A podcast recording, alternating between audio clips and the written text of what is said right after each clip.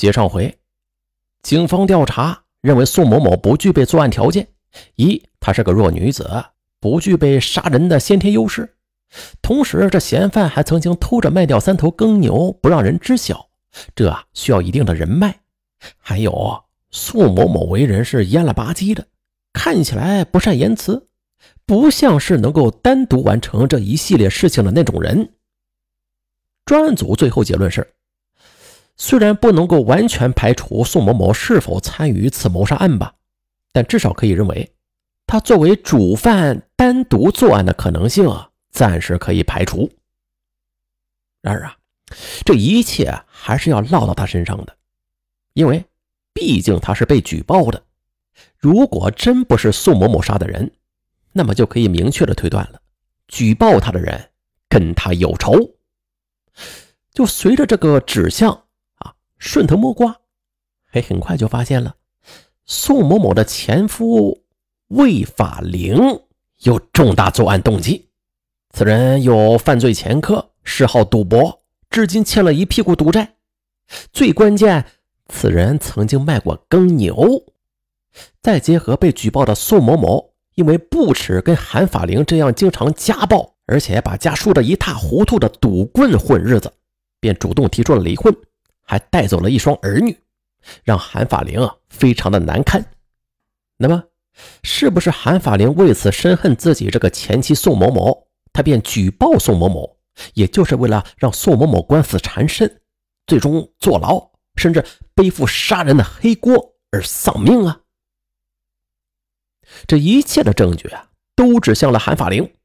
真相即将大白，但是专案组却很苦恼。一切虽然都是合理的推断吧，但是他们却苦于一直没有直接证据。匿名信上的字迹也不是韩法玲写的，再加上案发后三四年过去了，再也无法去现场找寻指纹或者呃其他生物学的证据了。不过很快，犯罪嫌疑人韩法玲就被传讯到公安局。刑警们就开始问询韩法玲，可是这个老滑头却来了个一问三不知。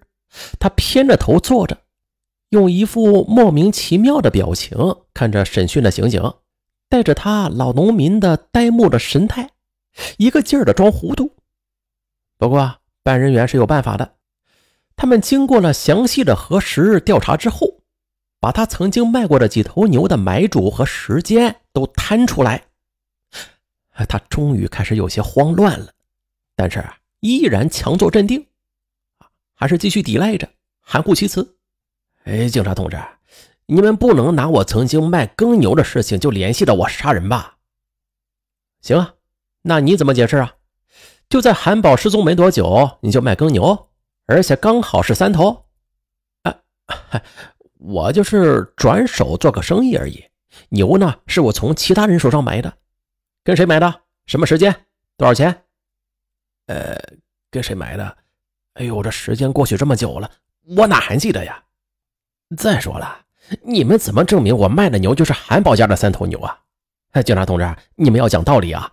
说我杀人，有没有人证啊？啊，物证什么的？好吧，虽然没有什么文化啊，但这韩法灵啊，他非常不简单。话说，他曾经是因为诈骗罪。被判刑七年，精明异常，反侦查能力很强。冷不丁的，刑警们算是碰到了对手了。韩法灵就静静的喝着水，任你们刑警们怎么呃义正言辞吧，旁敲侧击吧，就是不动声色。该说的不该说的，通通不说，少说不承认不怄气，安安静静的就那么坐着，顽固的不行。他喜欢不时的抽根烟，而且抽之前呢，跟刑警先礼貌的申请一下，摆摆手，笑一笑，一副憨厚的样子。啊，这一时之间，审讯经验丰富的老刑警们硬是拿这个刺儿头没啥办法。专案组再次犯了难，一番研讨之后，他们认为，警方啊必须得有直接的证据，否则。这个当年干过诈骗的嫌疑犯韩法灵如此的顽固不灵，肯定会来个死不认账的。而眼前的这封匿名信，自然就是突破口了。但是这字迹啊，却明显不是韩法灵的。比对之后就能够看得出来，而且韩法灵说他自己文化低，不会写信，一味的撇清自己。不过专案组也知道，这封匿名举报信肯定就是嫌犯托人写的。那么，攻下韩法灵这个山头的关键，就是找到写信的人。一旦找到写信的这个人，就不容他韩法灵再抵赖了。经久排查案情。在审讯室里跟嫌犯这么耗着，办案人员也感到十分疲惫。但同时，专案组并没有一点松懈的念头，反而是一股子劲儿啊就冒了上来，跟韩法灵就卯上了，决心一定要找到这条核心证据。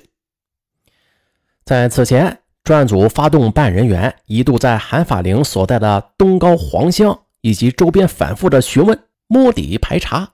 可就是没有找到代写这封匿名信的人，一度啊十分丧气。不过随后，专案组就扩大了搜索面，这次是面向整个平顶山市。嘿，终于，功夫不负有心人，一个专案组组员在平顶山市中兴路找到了代写此信的人。根据代写书信的人对韩法令个人照片的指认，确认。就是此人委托他写的这封信，这下直接的人证就找了出来。至此，韩法灵他再也无法抵赖了，心理防线轰然崩塌，终于交代了案件的一切来龙去脉。韩法灵跟同村的韩宝原本是比较熟悉的，日常啊，他偶尔也会来韩宝家里串个门啥的，因此也了解韩宝家里的状况。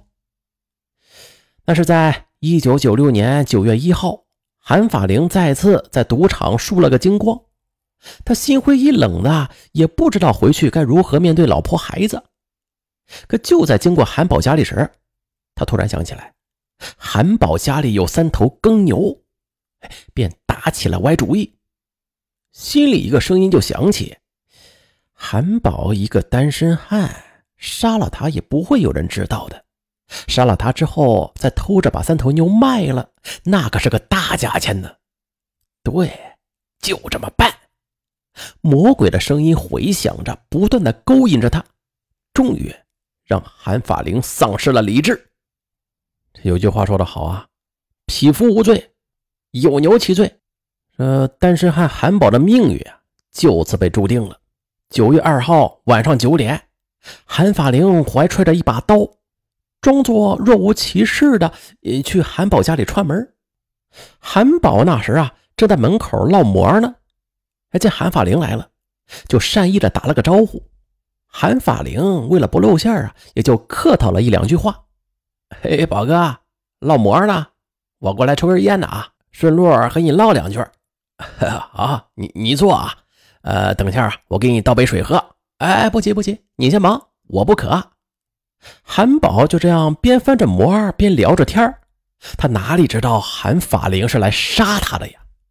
宝哥，还是你过得爽快？你看你一个人吃饱了，全家不饿。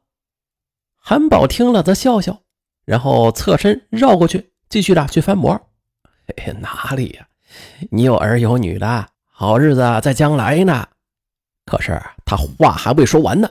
韩法灵一个起身追步，左手捂住了韩宝的嘴，不让他发出声音；右手则一刀就捅进了他的身体。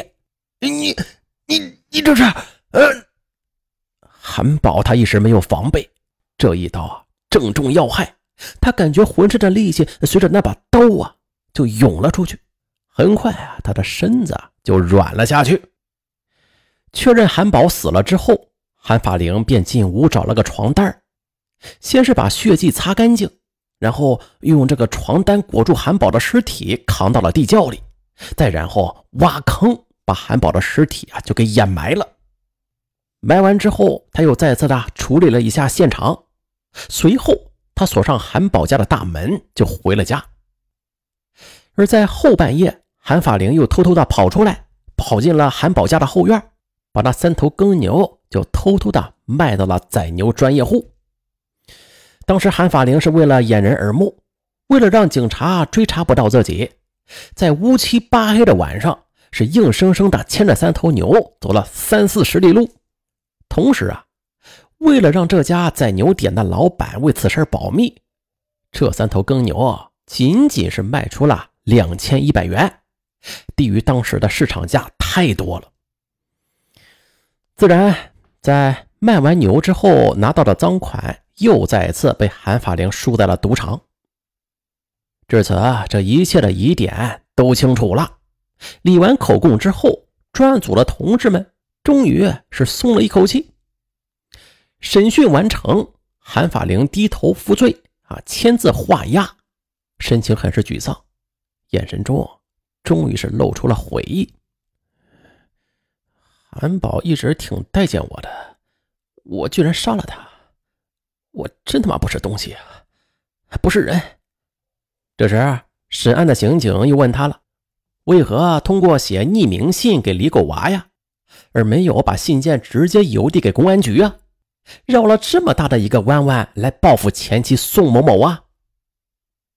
韩法玲是这么说的：“李狗娃毕竟是韩宝的外甥嘛，平时做人比较粗鲁，我就想啊，遇到这种事儿，他肯定会非常气愤，极有可能啊就往前冲。”揪住死咬住前妻宋某某，这个女人当年跟我离婚，弄得老子日子过不下去。现在我就让她吃个人命官司，早点报应。韩法玲一边回答着刑警的话，一边不忘记恶毒的诅咒自己的前妻。他又补充了一句，说：“啊，把杀人的脏水都泼到前妻宋某某身上。宋某某这个人这么木呆。”也肯定是无法替自己辩护的，就算最后不被警方抓起来偿命吧，那也肯定会吃官司，背上恶名。这样一来，也能起到报复的作用。韩法林还说啊，他自己是完全没有想到啊，他认为案子已经过去三四年了，当时就没有什么直接证据呢，也不可能怀疑到自己身上。现在韩宝的尸体都烂掉了。还有作案的现场就是个半倒塌的破屋子，警方无论怎么样也没法再找到什么证据了。因此，韩法玲就认为自己那是百分之百安全的。只是万万没有想到啊，最终专案组他居然在几年之后还能根据证据链来破获了这个杀人案。这又是应了那句啊啊，机关算尽太聪明，反误了卿卿性命。最终是成功的搬起了石头，咔呲，砸了自己的脚。当然了，不能便宜啊，就砸下脚就就没事了，不可能的。两千年十二月二十八日，随着河南省平顶山市这郊外刑场上的一声枪响，杀人犯韩法玲终于伏法，结束了自己罪恶肮脏的一生。我是尚文。